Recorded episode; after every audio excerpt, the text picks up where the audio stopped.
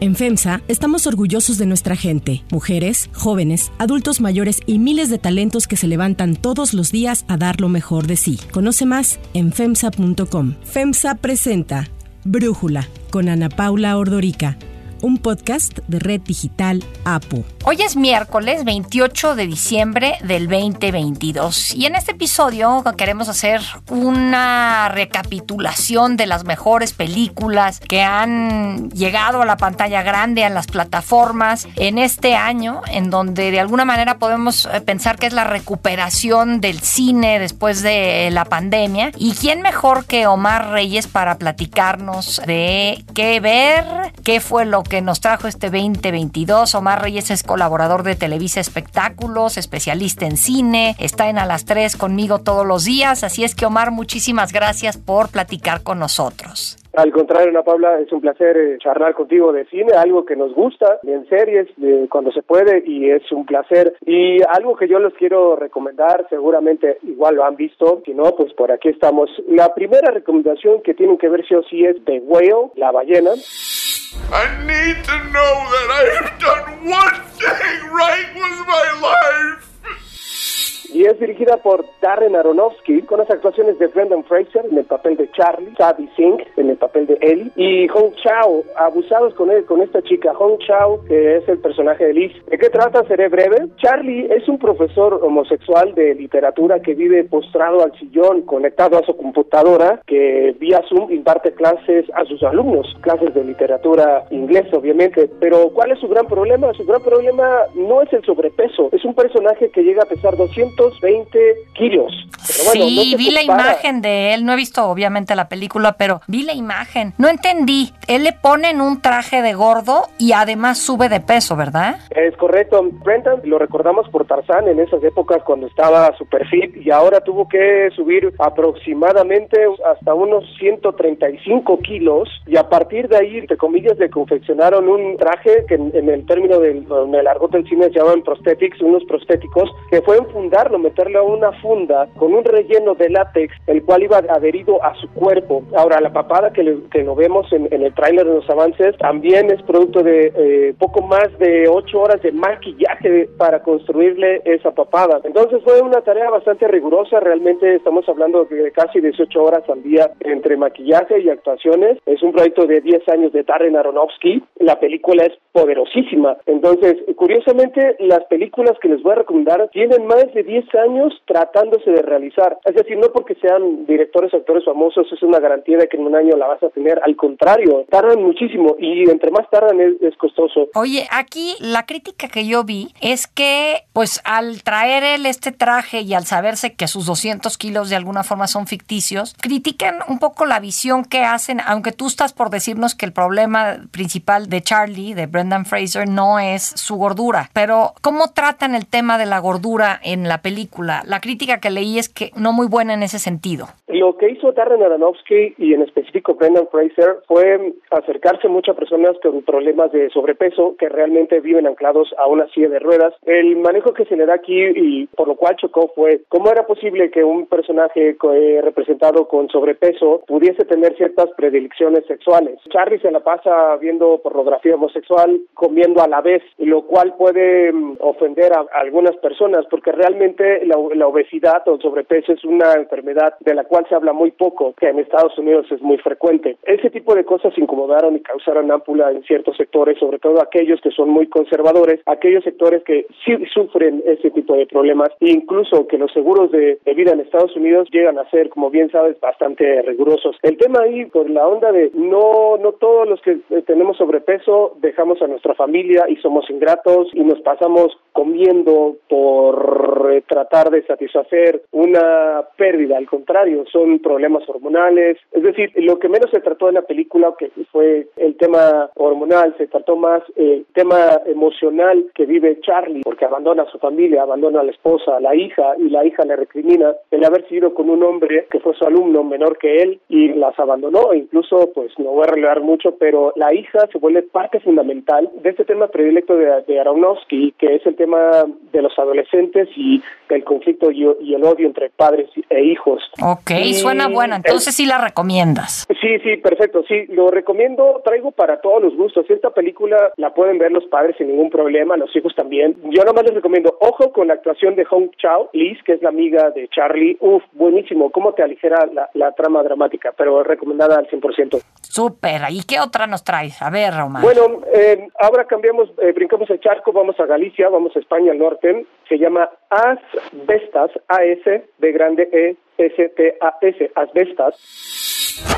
Ustedes viven puerta con puerta, hombre.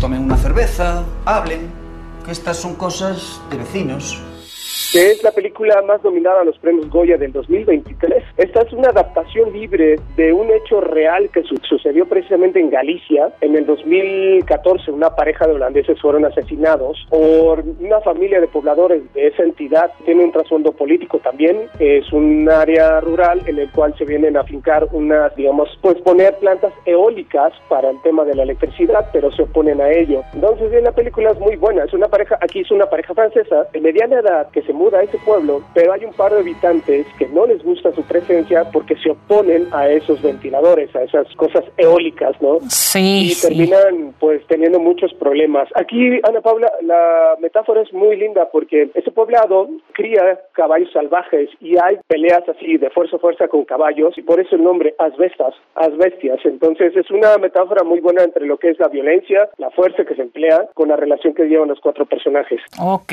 bueno, muy bien. ¿Y qué más nos tienes, Omar? Vamos a aligerar la carga y vamos, regresamos acá a este lado del charco, en específico a Guadalajara, Jalisco, con Pinocho. Quiero contarles una historia. Tal vez crean que conocen esta historia, pero no es así. La adaptación libre de Guillermo del Toro tiene tres nominaciones a los Globos de Oro, que es mejor película animada. Aquí la tiene ganada Guillermo del Toro, sí o sí. Estaremos viendo su tercer premio Oscar, si es que lo nomina, seguro que sí, pero lo tiene ganado. También tiene mejor score, que es la, composición musical que ustedes pueden escuchar en la película. Y también tiene su primera nominación como compositor. Él con eh, Alexander Desplat, que es un reconocido eh, compositor en Hollywood, pues bueno, él y otra persona hicieron eh, todo el soundtrack de la película. Bueno, ¿qué pasa aquí? Es interesante, Ana Paula, porque todos conocemos y tenemos nuestra versión de Pinocho, pero en realidad acá es diferente. Es una historia escrita, obviamente, lo sabemos, por Carlo Collodi, Collodi, situada ahora en la Italia fascista, en la que Geppetto, pues obviamente, sufre la pérdida de su hijo. Pero aquí sucede algo interesante. Es la confrontación religiosa de Pinocho ante una cruz, ante Jesucristo, es la confrontación religiosa y el reclamo de la pérdida de un hijo que hace un padre hacia, hacia alguien celestial, la presencia de, la muerte y de la divinidad y la conversación entre familia, el aceptarnos entre eh, padres e hijos y saber que sobre todo los padres que deben aceptar a sus hijos tal y como son, que son hijos seres especiales y únicos y que nos pueden dar una buena lección de vida. Ana Paula, te garantizo no solamente una, no les garantizo no solamente dos, agárrense unos buenos pañuelos porque van a llorar. La metáfora está increíble. Esto es para verla en, en, familia. Van a llorar, van a llorar y estamos hablando de un próximo ganador de Globos de Oro. Pues hasta ahorita Oscar. se me antojan las tres que nos has recomendado muchísimo. Ninguna la he visto, se escuchan muy bien. Y la que sigue, pues de aquí, de bueno, de México subimos a pues a un lugar eh, que seguramente lo conoces y es eh, la película Elvis. Oh, my love, my darling. Reverend once told me, when things are too dangerous to say, sing. Es un repaso brevemente de la vida de Elvis Presley, tanto, bueno, es antes de que se convirtiera en Elvis Presley, y bueno, es con Austin Butler, que también está nominado a los Globos de Oro y seguramente estará nominado al premio Oscar porque la caracterización de Austin como Elvis es impresionante. Tom Hanks como el coronel Tom Parker, eh, nadie, muy poca gente sabe dos cosas, que Elvis Presley fue el primer personaje famoso en entrar armado a la Casa Blanca. A nadie, como bien sabes, se le permite entrar así, pues él fue el único y es el único hasta ahora que ha entrado con un arma a la Casa Blanca. Y él, otra cosa, otro tip, él fue el único ser de raza blanca que fue aceptado en las iglesias para cantar gospel. Fue muy bien arropado y acunado por eh, este tipo de artistas que se dedican a, pues obviamente a cantar a través de, a hacer las oraciones a través del canto. La Y pues, música porque como de coro, ¿no? Exactamente. La mamá en la película que fungió como eso, como su madre, ya murió. Murió este mismo año, a los 41 años, en causas eh, raras, dejando hijos.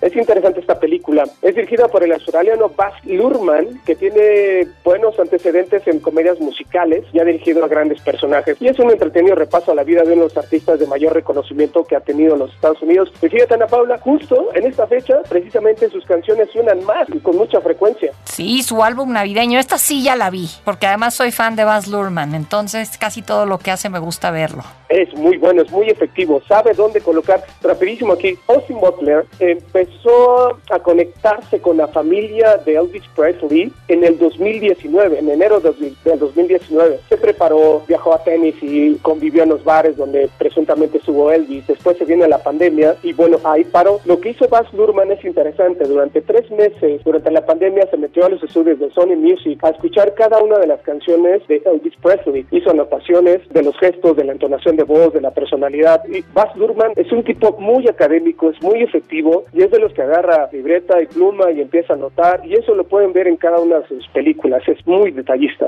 Excelente. ¿Y qué más nos tienes, Omar? Pues un par más, Top Gun Maverick. Everyone here is the best there is. Who the hell are they going to get to teach us? Captain Pete Maverick Mitchell.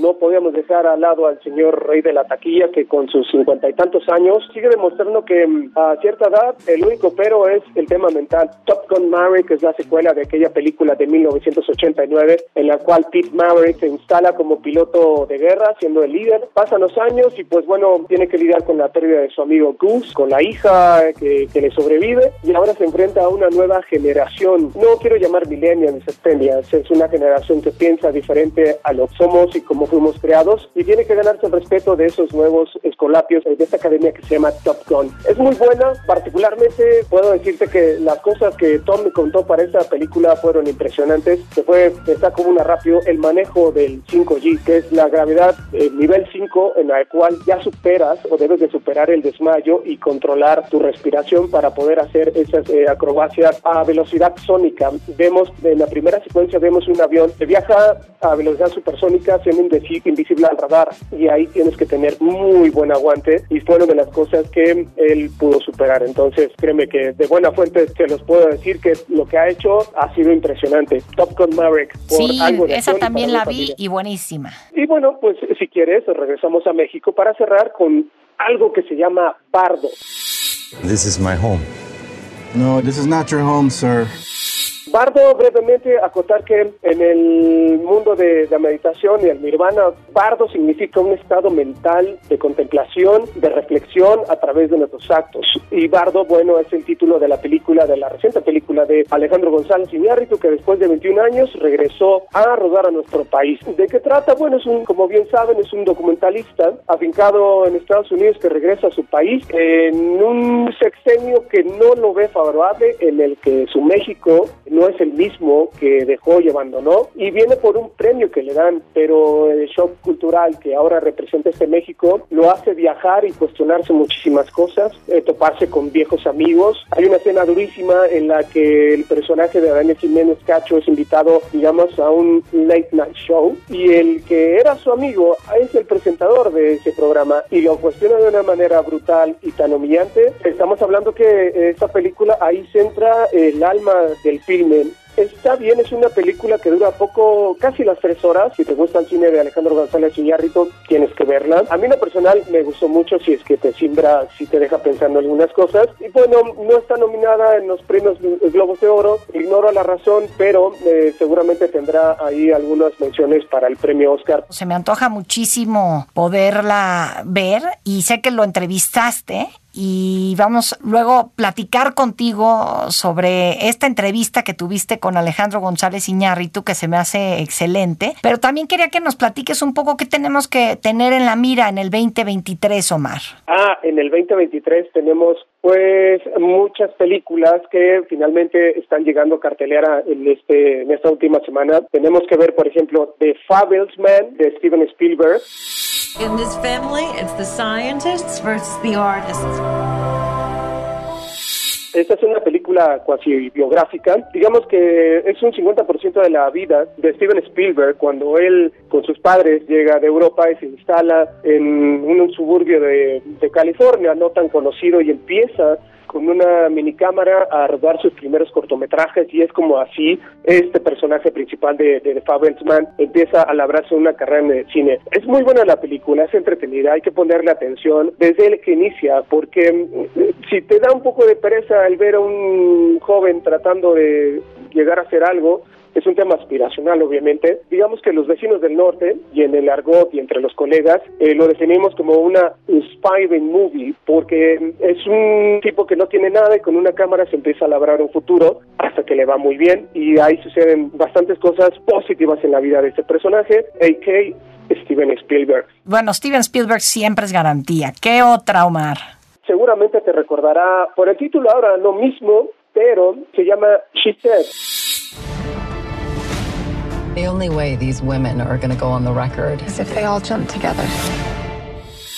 Esta película está basada en el texto, en el libro que escribieron dos periodistas de, de New York Times. Ah, sí, es todo el 2017. movimiento de Me Too y todo lo de Harvey, De Harvey Weinstein. Weinstein. Ajá. Exactamente, ¿te acuerdas ahí en el Express? Pues fuimos uno de los primeros medios en el mundo en destapar eso a través del testimonio de estas dos periodistas del New York Times. Ajá. Bueno, ahí, ahí orgullosamente tú y yo le dimos seguimiento al tema hasta que, bueno, el desenlace ya lo sabemos. Bueno, dos periodistas de ese periódico participan en esta película que se llama She Said. Si me permites mi opinión, Ana Paula, me parece que de todos los documentales cortos y lo que vemos en las noticias y opiniones personales y de columnistas, etcétera, me parece que esta película es la más empática de todo el problema que, se afrontaron muchísimas actrices tan conocidas en el medio. Para mí esta es la definición, es la más empática, no solamente con aquellas que sufrieron, empáticas en el sentido de cómo abordar un tema tan fuerte como es el acoso, de cómo no solamente el acoso sexual, sino el acoso laboral. Esta película es muy buena, eh, está muy bien tejida, muy bien contada y dura un poquito más de dos horas, pero se ve, se va muy rápido Ana Paula y hay cosas que son tan actuales que parece que lo viviste el fin de semana pasado. She Said eh, son de las películas y Fabelsman son de las películas que tenemos que ver. Si alcanzan a ver, por ejemplo, y si tienen esta aplicación de Apple TV, hay una película, a mí en lo personal no me gustan las de superhéroes, pero esta película, que también resultó nominada en Globos de Oro, es con Michelle Yeoh, que es una actriz china, es Everything at the Everyone's at Once, algo así, al- todo lo que tienes en el momento. Mrs. Wang.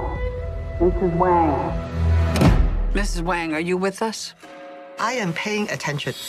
Es la historia de una chica, una oficinista que tiene superpoderes, pero no crean que los superpoderes de, de Marvel o de DC Comics. Esta narrativa es diferente, esta propuesta es diferente. Es la de Eh, Everything Everywhere All at Once.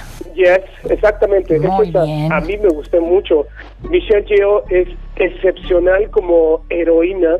No es una heroína endeble, no es una heroína como Wonder Woman. Esta es una mujer que la ves en la calle y, y normal, ¿eh? Pero detrás de eso hay un tiene un motivo muy fuerte para emplear sus superpoderes y defender a su familia y defender lo que ella cree que es correcto, claro, basado en sus ideales, para preservarlos y hacer justicia, insisto, a lo que ella cree y sobre todo darse un lugar en una sociedad que cada vez es más punitiva y coercitiva de ciertos actos. Esas, esas tres películas tendremos que seguirle la pista y para mediados, bueno, no mediados, quizá para marzo también en esta plataforma de Apple TV viene la nueva serie, bueno, no es películas, la nueva serie de Alfonso Cuarón. Le han dado todo, le han dado todo para que la haga él, eh, desde el elenco, desde el dinero, desde el tiempo. Creo que estamos viendo una nueva tendencia eh, de tú me das lo que necesito creativamente y con los actores que me siguen vamos a ver esta serie que debe estar en este momento en una etapa ya final de, de, producción. Ah, se me acaba de ir el nombre, pero bueno, no pasa nada. Ese es algo que tenemos que darle seguimiento y lo vamos a hacer aquí. Es la nueva serie de Alfonso Cuarón. Él no ha tenido muy buena suerte en series. Hizo su debut en 2017, antes de de Roma hizo una serie para un canal súper importante, FX. ¿No es la que se llama Disclaimer? Disclaimer, exactamente, de la serie de suspenso, es una serie de suspenso. Ok, buenísimo. Por, él, por Alfonso Cuarón, y está basada en una novela homónima de René Wright, esa es del 2015, y Disclaimer es la que está afincándose en este momento precisamente en Estados Unidos. A esa hay que poner la atención, va por Apple TV, bueno, es protagonizada por Kate Blanchett, Kevin Klein, Sacha Baron Cohen. ¡Uh, qué eh, diversión! sí, sí, de verdad que sí, ¿eh? De verdad que sí. No, pues tienes ya aquí una súper, eh, un súper abanico de recomendaciones entre las del 2022 y estas del 2023 para lo que restan de las vacaciones, no pararnos de la pantalla o de ir al cine, Omar. De verdad que muchísimas gracias por tus recomendaciones. No, al contrario, pues estamos a la orden y espero que las disfruten y que les genere un bonito recuerdo, pues obviamente en la memoria, un bonito recuerdo en el corazón. Claro, Omar Reyes, gracias. Gracias por estar en este episodio de Brújula. Al contrario, gracias. Si te gusta escuchar Brújula, te invitamos a que te suscribas en tu aplicación favorita o que descargues la aplicación Apo Digital. Es totalmente gratis y si te suscribes será más fácil para ti escucharnos. Además, nos puedes dejar un comentario o calificar el podcast para que sigamos creciendo y mejorando para ti. Yo soy Ana Paula Ordorica. Brújula lo produce Batseba Feitelson. En la redacción, Airam Narváez. En la coordinación y redacción, Christopher Chimal. Y en la edición, Cristian Soriano. Los esperamos mañana con la información más importante del día. Oxo, Farmacias ISA, Cruz Verde, Oxo Gas, Coca-Cola FEMSA, Invera, Torrey y PTM son algunas de las muchas empresas que crean más de 245 mil empleos tan solo en México y generan valor como parte de FEMSA. FEMSA presentó Brújula con Ana Paula Ordorica, un podcast de Red Digital APO.